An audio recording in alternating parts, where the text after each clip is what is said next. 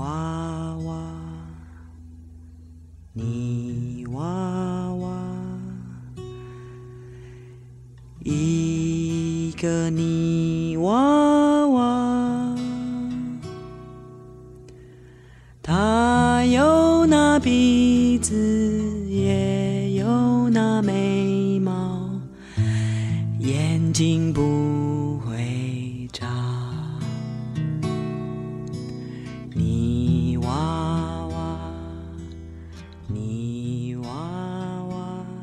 欢迎收听 YY 童书社，我是荷花。前阵子有一个热播剧叫《小舍得》，现在一部剧过气太快了，下了热搜再提起来，就好像都是上个世纪的东西了。我没看这个剧，只是在热搜上看到了一些卡段，然后我留意了一下这些卡段下面的留言，最高赞、最多回应的有好多都是讲原生家庭的。比如有一段是蒋欣演的一个妈妈叫田雨岚，她疯狂的鸡娃，然后她在家庭聚会上就炫耀小孩成绩，有底下的评论就说啊，这都是因为田雨岚原生家庭匮乏，她不自信，小时候得不到充分的物质满足，就一辈子都补不回来。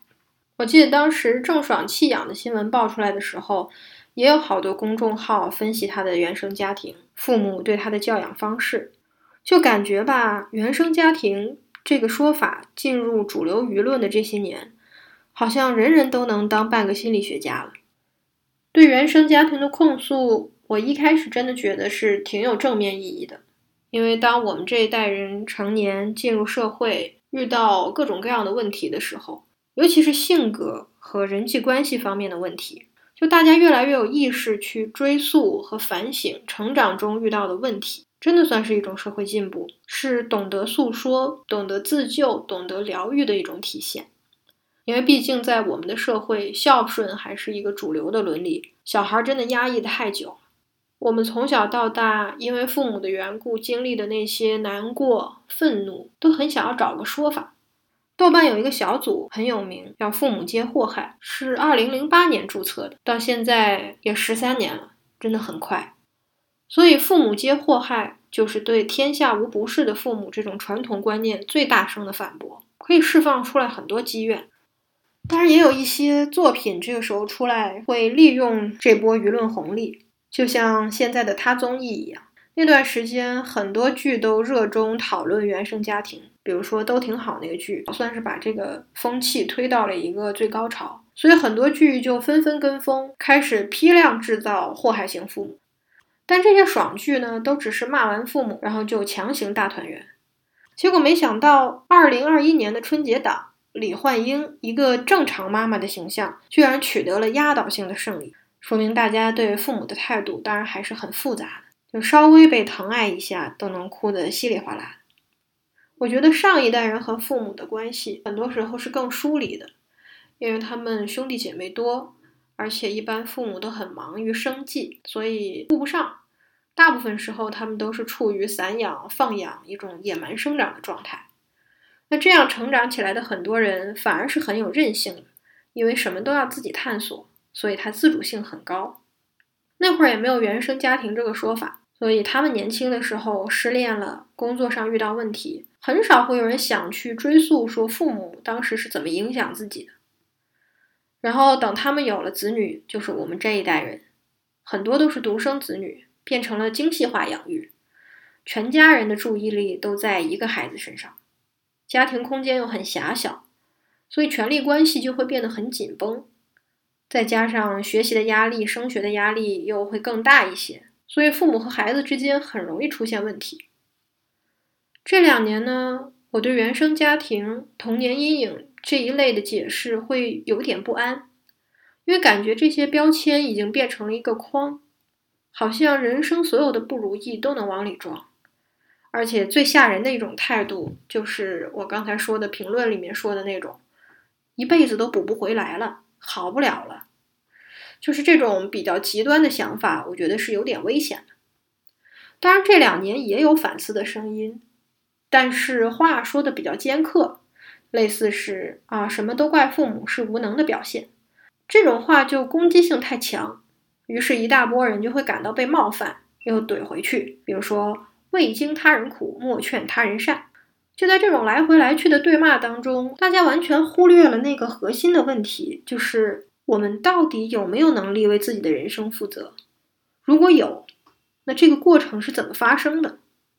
去年有一本畅销书叫《蛤蟆先生去看心理医生》，好多人都推荐过。这本书呢，是从英国经典的儿童文学《柳林风声》里借用了几个人物原型。整本书完整的体现了有效的心理咨询是一个怎么样的过程，以及如何正确的探索童年、理解童年。在这本书里，心理医生苍鹭向蛤蟆先生介绍说，组成人格的状态有三部分：儿童状态、成人状态和父母状态。但是长久以来，蛤蟆先生身上交织的状态只有两种，就是儿童状态和父母状态。当他在儿童状态的时候，会再次体验到童年的各种感受，外界的一点点刺激都能让他再现过去的情景，他会很不自觉的就回到小时候那种无能为力的状态。比如，当他的朋友欢指责他的时候，他就会感到非常难受，就好像又回到小时候面对父亲严厉的批评，他会感到很害怕的那种感觉。当处在父母状态的时候，一个人就都是在重复从父母那里习得的价值观和态度，而且非常强势的在想让别人接受，所以一般就会用父母的声音和姿态去纠正别人或者纠正自己。只有在成人状态的时候，一个人才能理性的思考当下的事情，评估当下的行为，不再被意识深处父母的那种声音所驱使，也不会被童年的情绪围困，产生一种无能为力的感觉，或者是有一些应激反应。所以，只有这种时候，我们才能基于当下的事实做出思考和决定，也就是我们有能力为自己负责的样子。在苍鹭医生的引导下，蛤蟆终于找到了他的成人状态。在这个过程中，他体验了很多痛苦，因为在深挖自己童年感受的过程中，他也有很多快承受不住的时候。虽然说他对父母的怨恨和愤怒达到了充分的释放，但这只是一个起点。但是现实生活中，可能有很多人就会止步于此，停在这个地方。学会为自己的人生负责，其实是一个很艰难的过程，不可能是一时爽完就完了。有时候自己走不过去，需要别人帮助。引入一些新的角度和框架来理解自我，朋友、爱人、心理咨询师，甚至是一本书，都可以起到帮助的作用。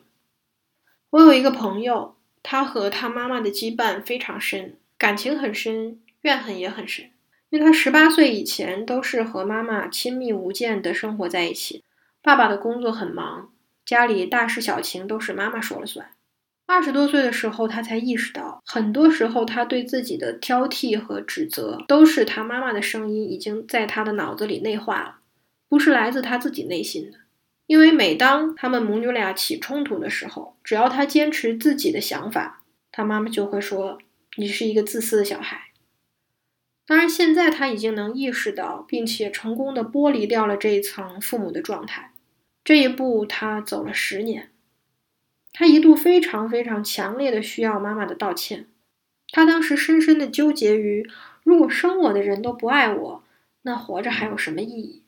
现在他已经完全走出来了，他感觉妈妈在说什么、做什么都不能再影响到他了。但很明显，他们的关系也没有以前那么亲近了。他感觉有点失落，但是也能接受。他现在很清楚妈妈的局限性，可以完整的、客观的把她当一个普通人去理解了。有些伤害远不是想起几次童年的温馨场景就可以弥补的，也不会因为看到父母年老衰弱就可以直接原谅。所以在现实生活中，真正的和解，最后大多数都是剥离状态，就是接受我们父子母女一场，可能缘分就到这里了。我一直觉得父母之爱没有那么伟大，我现在生完孩子之后仍然是这么觉得。因为当你决定生一个孩子，就有很多基本的责任你是要背负的。你只是负起一个基本的责任，这个并没有什么值得歌颂，它没有那么伟大。血缘关系强调的是传递、遗传，所以孩子的自我独立人格经常会被忽视。如果这个时候父母没有自省意识，觉得孩子就是我的延续、我的附属品，很容易就会造成很多以爱之名的伤害。有一本书我特别喜欢，叫《背离亲缘：那些与众不同的孩子、他们的父母以及他们寻找身份认同的故事》。这本书的英文书名是《Far from the Tree》。英文有句谚语：“The apple never falls far from the tree。”苹果落地离树不远。就像汉语说“有其父必有其子”，“龙生龙，凤生凤，老鼠生儿会打洞”，这些都是强调孩子的个性和特征的遗传特点。而这本书关注的恰恰是那些打破遗传想象的孩子，比如听力正常的父母生了一个先天听力障碍的孩子，比如智商普通的父母有一个天才的小孩。总之，他们就是那些和父母毫不相像的孩子，离树甚远的果子。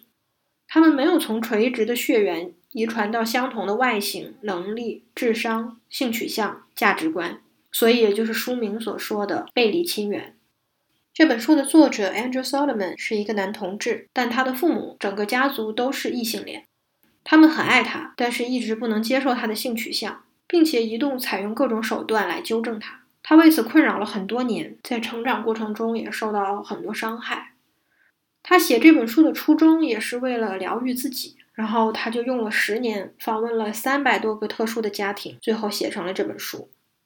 他采访的这些家庭，这些孩子有听力障碍，有侏儒症、自闭症、唐氏儿等等，看起来是一些很特殊的群体，甚至有点极端的 case。乍一看好像和普通人没什么关系。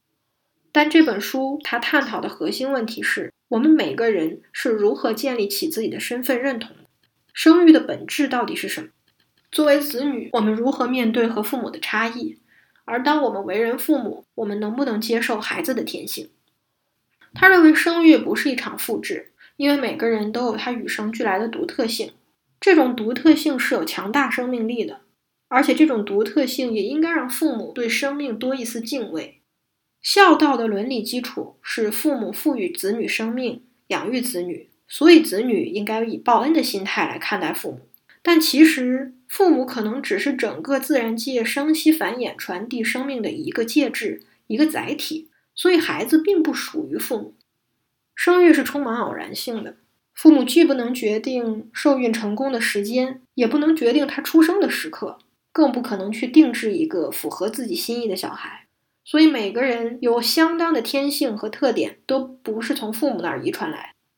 瑞典的心理学家皮亚杰也有类似的观点。他说，每个孩子生下来都不是一张白纸，所以无论对父母还是子女，大家都是没得选。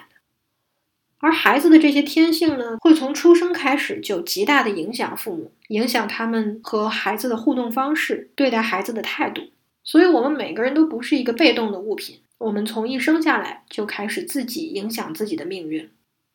Solomon 在这本书里提出了两个概念，就是垂直身份和水平身份。垂直身份就是通过血缘关系继承的一些特质，比如种族、肤色、身高等等；而水平身份则是同柴之间的一种身份认同，就是我们每个人后天自己选择的。书的封底有一句话非常让人动容，是这样写的。当这两种身份认知出现巨大的鸿沟，父母往往得用肉身造桥，才能横渡这条如深渊般的恶水。像我刚才提到的那位朋友，他和他的妈妈如果不是母女关系，其实是完全不同的两种人，在自然状态下甚至都不会成为朋友。他们之间的差异甚至都不亚于那些听障儿童和他们的父母。父母是先来到这个世界上的。所以他们很容易就觉得自己的好恶对孩子来说是天经地义的。一个勇武的父亲可能会觉得内向的儿子是个软弱的娘炮；一个喜欢安静的母亲可能会觉得一个活泼外向的小孩打扰了他的生活。很少有父母会喜欢叛逆挑衅的小孩。所以父母之爱，有时候他爱的不只是孩子，更多是希望在孩子身上找到自身的投射。同一个“模子刻出来的这句话，在很多父母身上都很受用，也经常被解读为对孩子的赞美。而在父母的希望被一些出乎意料的小孩打乱的时候，有些父母会去适应孩子的独特性，但也有些父母不能，他们选择放弃。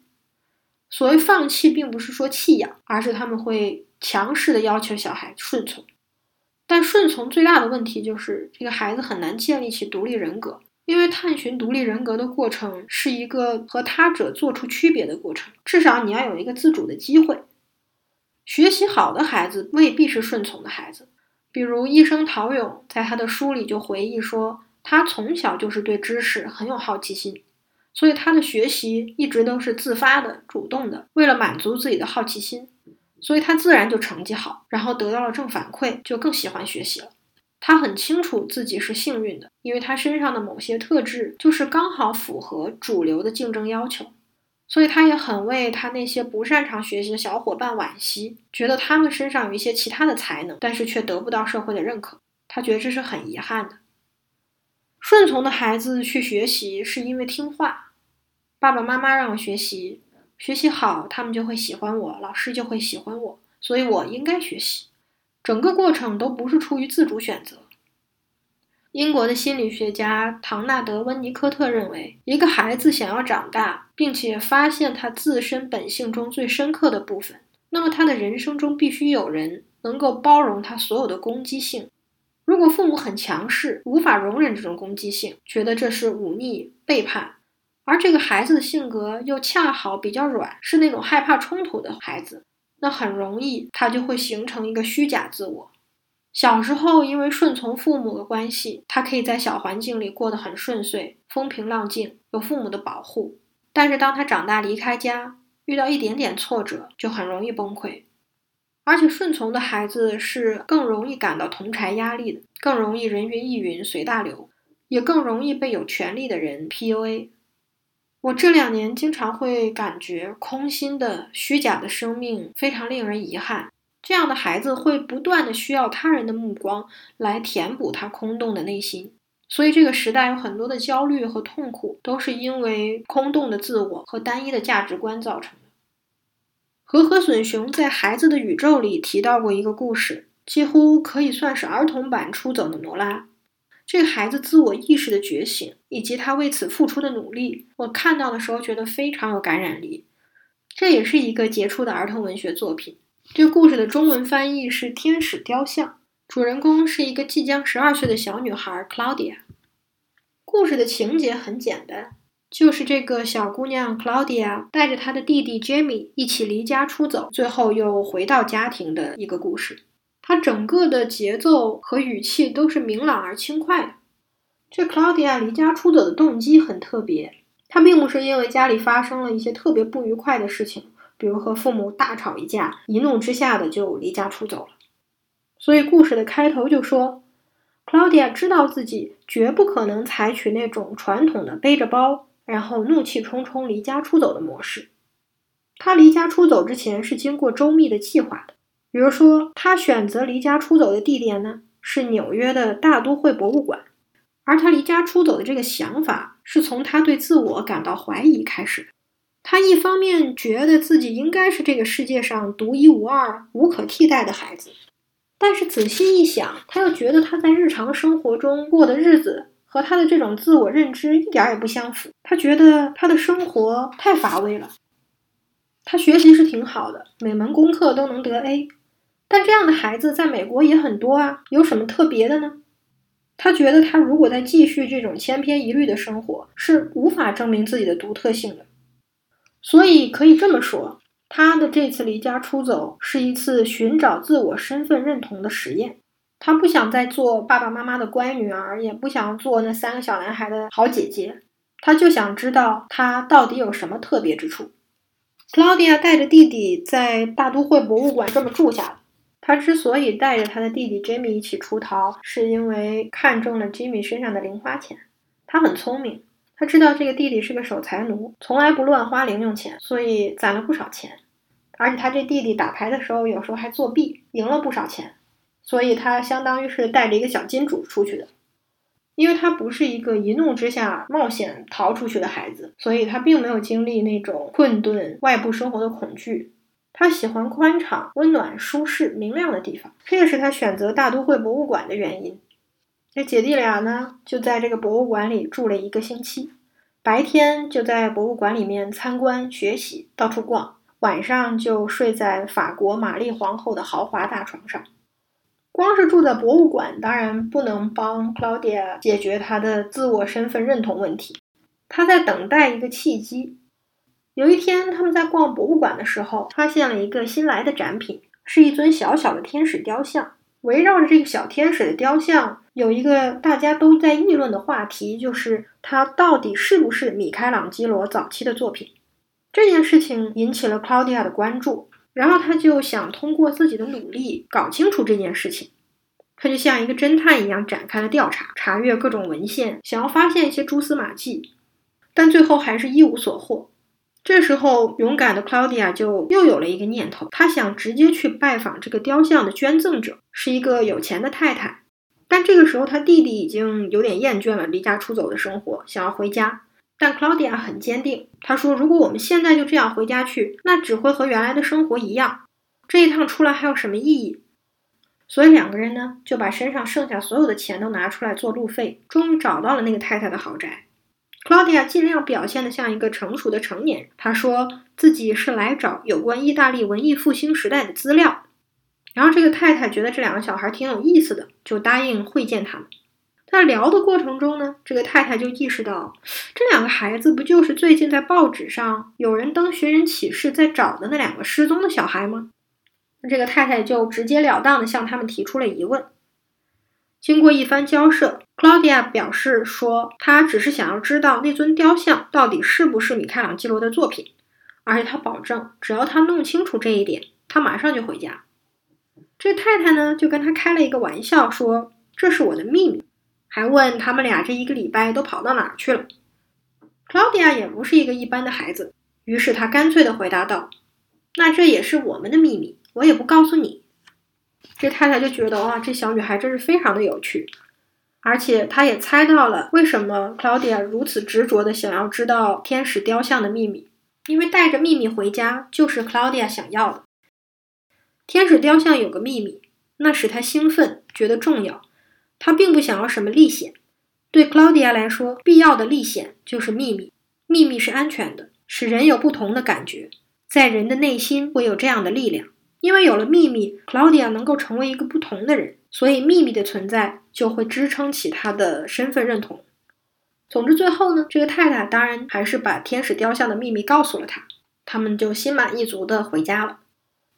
拥有秘密对 Claudia 来说意味着这件事儿只有我知道，因而可以证明我这一存在的独特性。所以，秘密和自我的身份认同的确有时候是密切相关的。当然，并不是说每个人都要通过这样的方式找到自我，但这个故事读完会让我觉得非常的惊喜。伊普生的罗拉要等到结婚以后，才意识到自己原来只是丈夫的附庸，想摆脱这样的附庸从属地位，然后离家出走。而 Claudia 只是一个不到十二岁的小女孩，她就已经意识到了这一点。她发现自己好像是父母的附属品，她不愿意过这样的生活。他要找到真正的自己，所以和和隼雄讲完这个故事的时候会感慨：儿童文学并不仅仅是针对孩子的，因为无论对于大人或者孩子而言，它都是有意义的文学。它可以作为孩子的眼睛所观察到的宇宙，为大人们指出一些意想不到的真实。我们现在当然了解了很多教育、成长、心理方面的知识。所以在生育的选择上会比上一代人更谨慎，这当然是好事儿。但是有时候也会变得更焦虑，就害怕自己哪句话没讲好，或者哪个态度没有注意，给孩子留下童年阴影。有的更负责任的朋友可能干脆就不生了，感觉责任重大，真是承受不起。但其实看这些儿童文学的故事会让我稍微感到轻松一些，因为孩子毕竟也没有那么脆弱。有很多像 Claudia 这样勇敢的孩子，因为原生家庭完全健康、完全没有任何童年阴影的人，可能是极少的。我们自己也不可能成为完美的父母，总会有一些没有被充分回应的需求，没有被周到照顾的情感，这是成长当中必然经历的部分。但是如果在这样的时候，孩子们能在儿童文学的作品里得到安慰、受到启发，我会觉得。这也是一件很幸福的事情吧。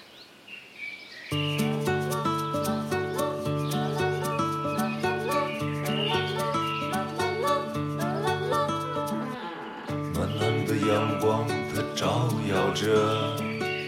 窗外就变成了五颜六色，有只迷。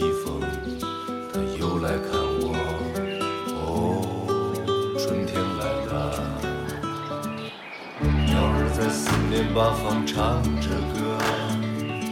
有一直不停地呼唤我，要对我说些什么，说什么，唱些什么。三二一，我们没有一个特别过。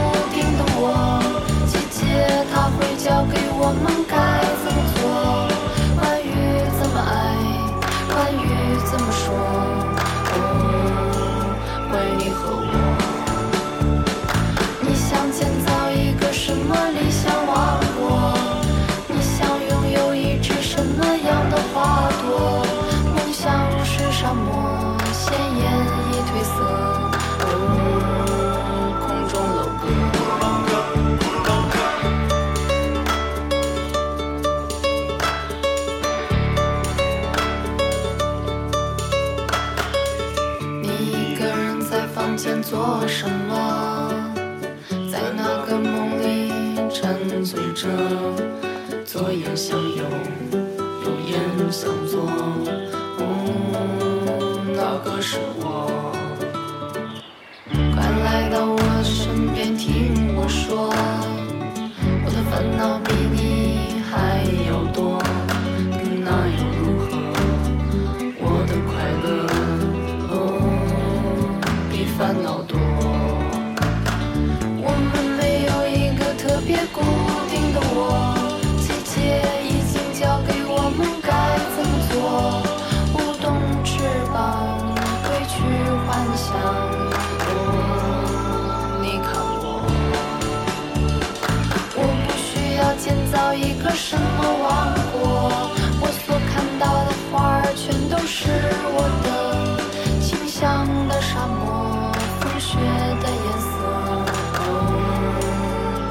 可得，